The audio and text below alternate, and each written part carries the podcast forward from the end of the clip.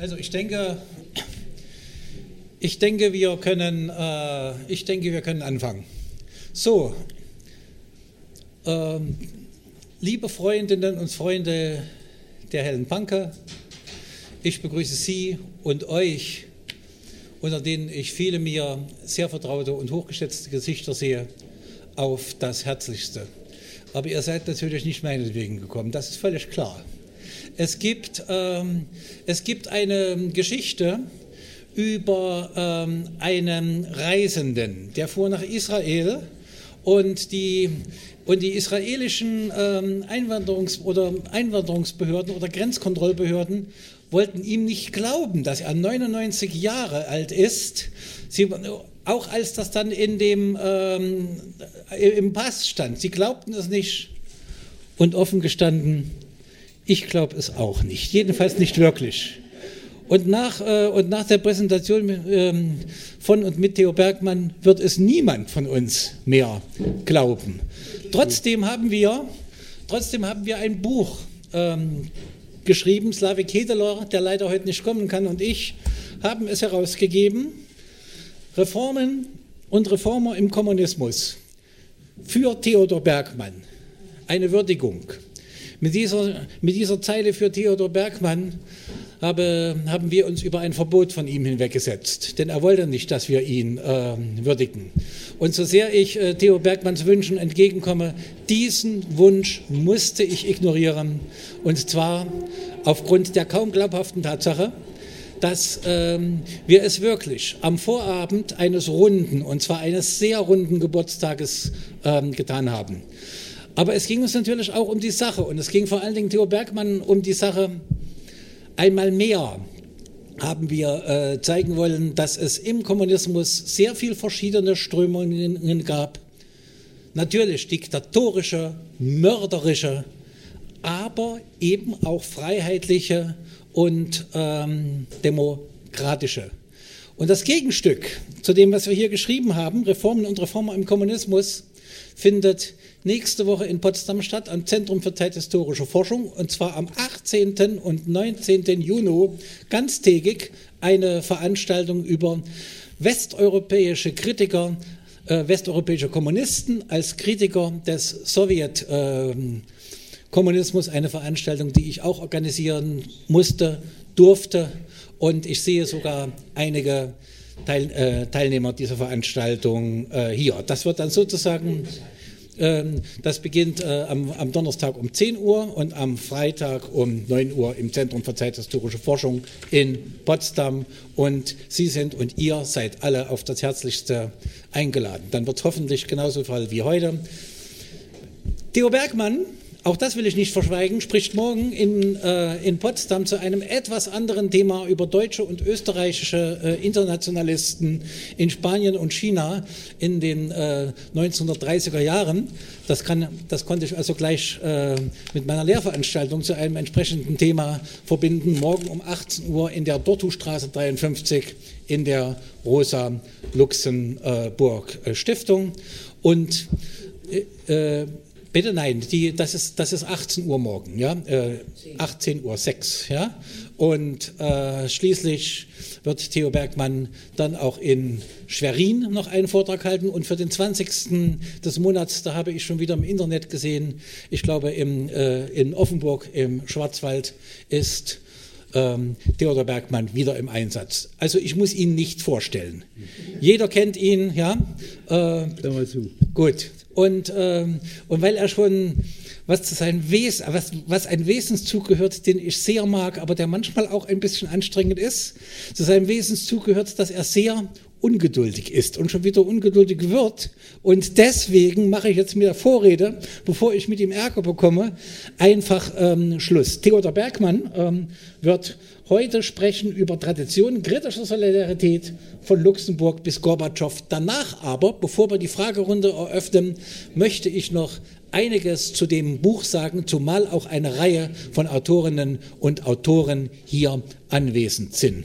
Bitte, lieber Theo, ich äh, darf dich ähm, bitten. Äh, liebe Genossinnen und Genossen, liebe Freundinnen und Freunde, zuerst möchte ich meinen Dank aussprechen an die Organisatoren dieser Veranstaltung. die, äh, die, da Sie mir das erste Wort gegeben haben. Ich hatte in meinem langen Leben einige Privilegien. Das erste Privileg, ich hatte kluge kommunistische Lehrer. Bei einigen meiner Brüder, bei den erfahrenen Genossen der KPDO, bei einigen Lehrern am Kölnischen Gymnasium an der Inselbrücke. Und in der Freien Sportvereinigung Fichte, die der KPO nahestand in Kreuzberg. Ich hatte zweitens hatte die Möglichkeit, auf eigene Kosten in die sozialistischen Länder zu vielen Studienreisen zu fahren. Drittens, meine Forschungsarbeit in Entwicklungsländern hat mir geholfen, die Entwicklungen in solchen Ländern, in verschiedenen Ländern besser zu verstehen. Und das Letzte, meine Lehrer, unter anderem August Thalheimer, Heinrich Brandler, Hans Beck, äh, Waldemar Bolze, Franz Czerny und viele andere, standen in einer vorstalinischen Tradition der kritischen Solidarität und der toleranten Debatte. Beispielhaft für alle war Rosa Luxemburgs Essay über die russische Revolution. Nach aller Kritik an Lenin und Trotzki, wo oft zitiert wird, äh, die Freiheit ist immer die Freiheit der, Andersen, der anderen. Das hat doch Helmut Kohl zitiert. Aber nach all dem, nach all der Kritik an Lenin und Trotzki, endet der Essay mit den Worten, und dennoch gehört die Zukunft dem Bolschewismus. Und die setzt das Wort Bolschewismus in Anführungszeichen, weil sie meint, dass die Methoden, über die sie gesprochen hat in Russland, die noch notwendig gewesen seien, vielleicht oder wahrscheinlich, dass die für die deutsche Arbeiterklasse nicht passen würden. Die hat also Erfahrung in, sozial, in demokratisch verfassten großen Organisationen. 1925 warnte Antonio Gramsci in einem Brief aus Mussolinis Kerker an das ECI, ihr gefährdet den Kredit, den Lenin euch vererbt und hat und schadet der internationalen Bewegung. Im gleichen Jahr 1925 warnt August Thalheimer, der in Moskau kommentarniert war, die Bolschewierung, die Bolschewisierung werde einen Scherbenhaufen verursachen. Das Wort Scherbenhaufen verwendet er dort eindeutig. Ende 1928 fordert die gerade gegründete KPD-Opposition die Erneuerung der Kommentaren an Haupt und Gliedern.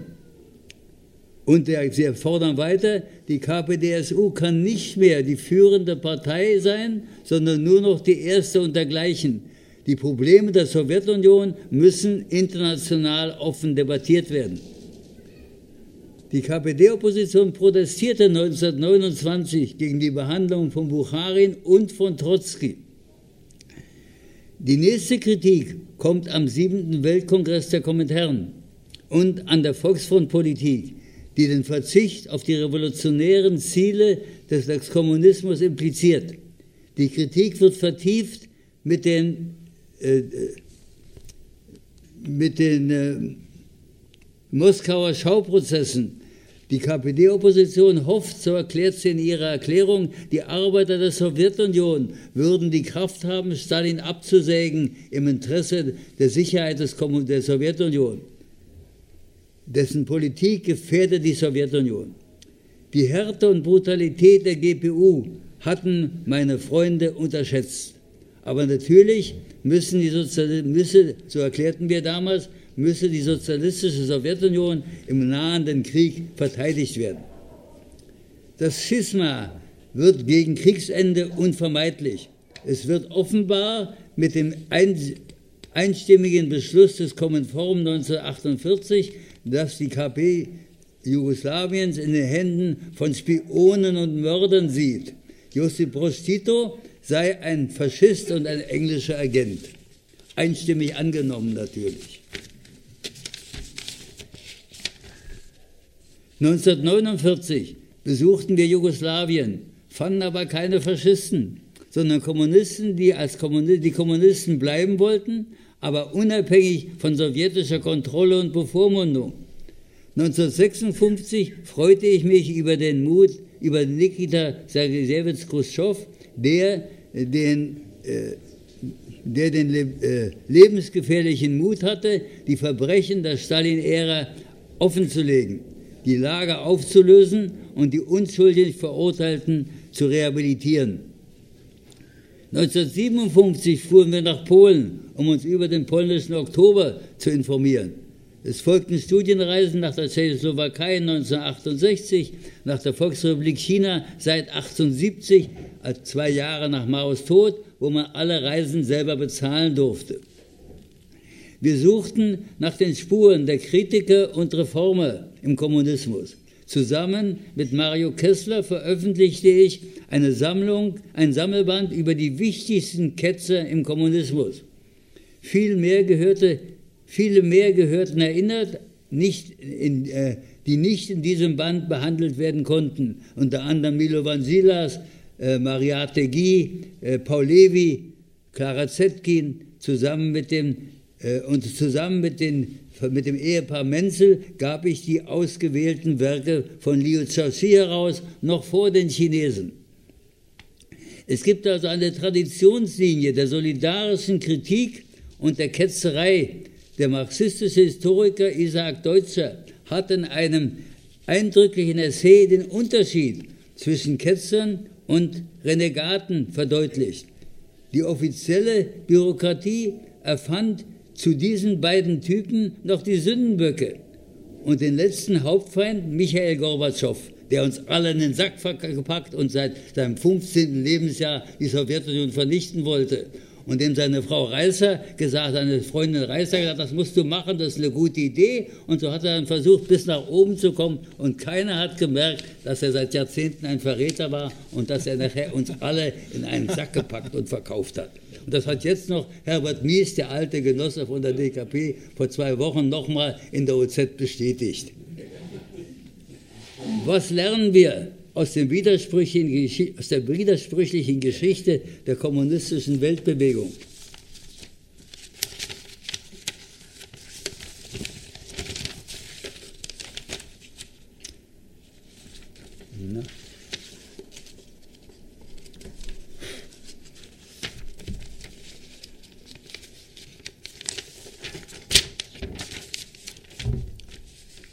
Der Kommunismus ist vielfältig und plural, nicht, äh, nicht monolithisch und einfaltig. Es gab nicht nur Personenkult, sondern auch Plagen unseres Systems, wie Teng Xiaoping erklärte bei, äh, in seinem ersten großen Interview, das er typischerweise erst im Ausland gab, damit es dann leichter nach China zurückkommen konnte. Nun, diese Strukturprobleme unserer Bewegung, die müssen wir offen debattieren und müssen helfen und müssen verstehen, wie sie gelöst werden müssen. Die Kritiker und Ketzer sind lebenswichtig. Unsere Kritik will im Gegensatz zur bürgerlichen Kritik den Kommunismus verbessern, von seinen Irrtümern befreien. Mit diesem Ziel müssen sich auch Formen und Inhalt der Kritik von der anderen Kritik der deutschen Kapitalisten und der bürgerlichen Journalisten deutlich unterscheiden. Nur wenn wir unsere Irrtümer und Irrwege erkennen und anerkennen, werden wir den dominanten, den heute dominanten Antikommunismus überwinden. Dann wird es eine Erneuerung der kommunistischen Bewegung geben, wie sie Michael Gorbatschow 1987 nochmals gefordert hat, was wir heute leider vergessen haben. Damals leider nur mit negativen Antworten aus den noch regierenden kommunistischen Parteien, die jedoch schon bürokratisch erstarrt waren. Vielleicht ist dieses Buch und unser heutiges Gespräch der Auftakt zu einer toleranten Debatte über die Gegenwartsprobleme der kommunistischen Bewegung. Ich danke euch für allen für die Mitarbeit an diesem Buch und entschuldige mich für meine manchmal ketzerischen Worte.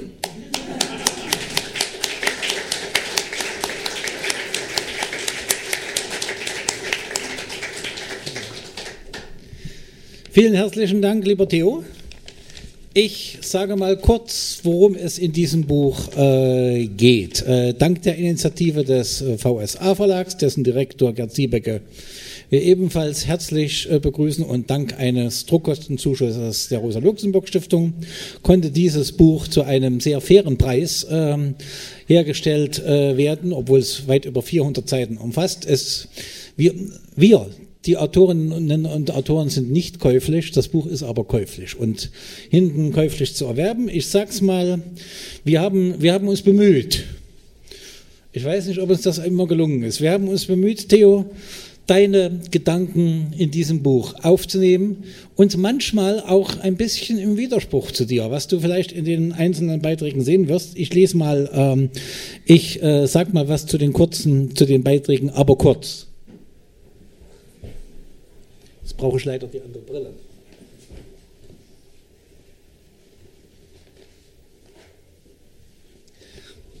Bitte um Entschuldigung.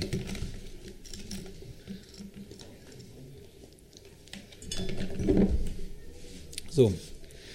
Ähm, nach einer Einführung von Slavik Hedel, wir haben das geteilt in drei Blöcke. SBZ und DDR, Reform und kommunistische Opposition. Der zweite Block, Kritiker und Reformer in Ost und West. Und der dritte Block, die VR China, Reformen mit offenem Ausgang. Ähm, Günter Benzer schrieb über die Antifa-Ausschüsse des Jahres 1945.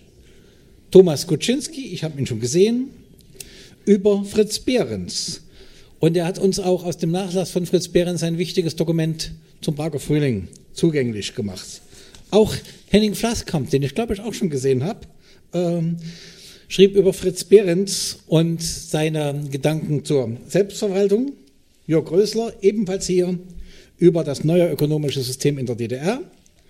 Axel Verschulz, ein Deutschkanadier, der in den USA Professor ist, über Robert Havemann und Alexander Amberger, was wäre die helle Panke ohne dich, über den schwierige Suche von Rudolf Barrow und Wolfgang Harich nach der passenden Partei.